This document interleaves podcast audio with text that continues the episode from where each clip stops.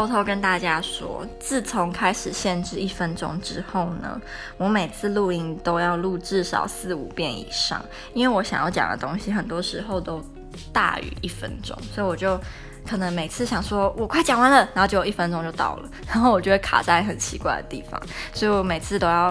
录好几遍呢，才能让我真的想讲的东西浓缩在一分钟里面，所以我这支录音也会。长话短说，不然我等下又要超过时间，就我又要再录一次新的。我这次是录第六遍的。我的天分，我觉得应该就是我每次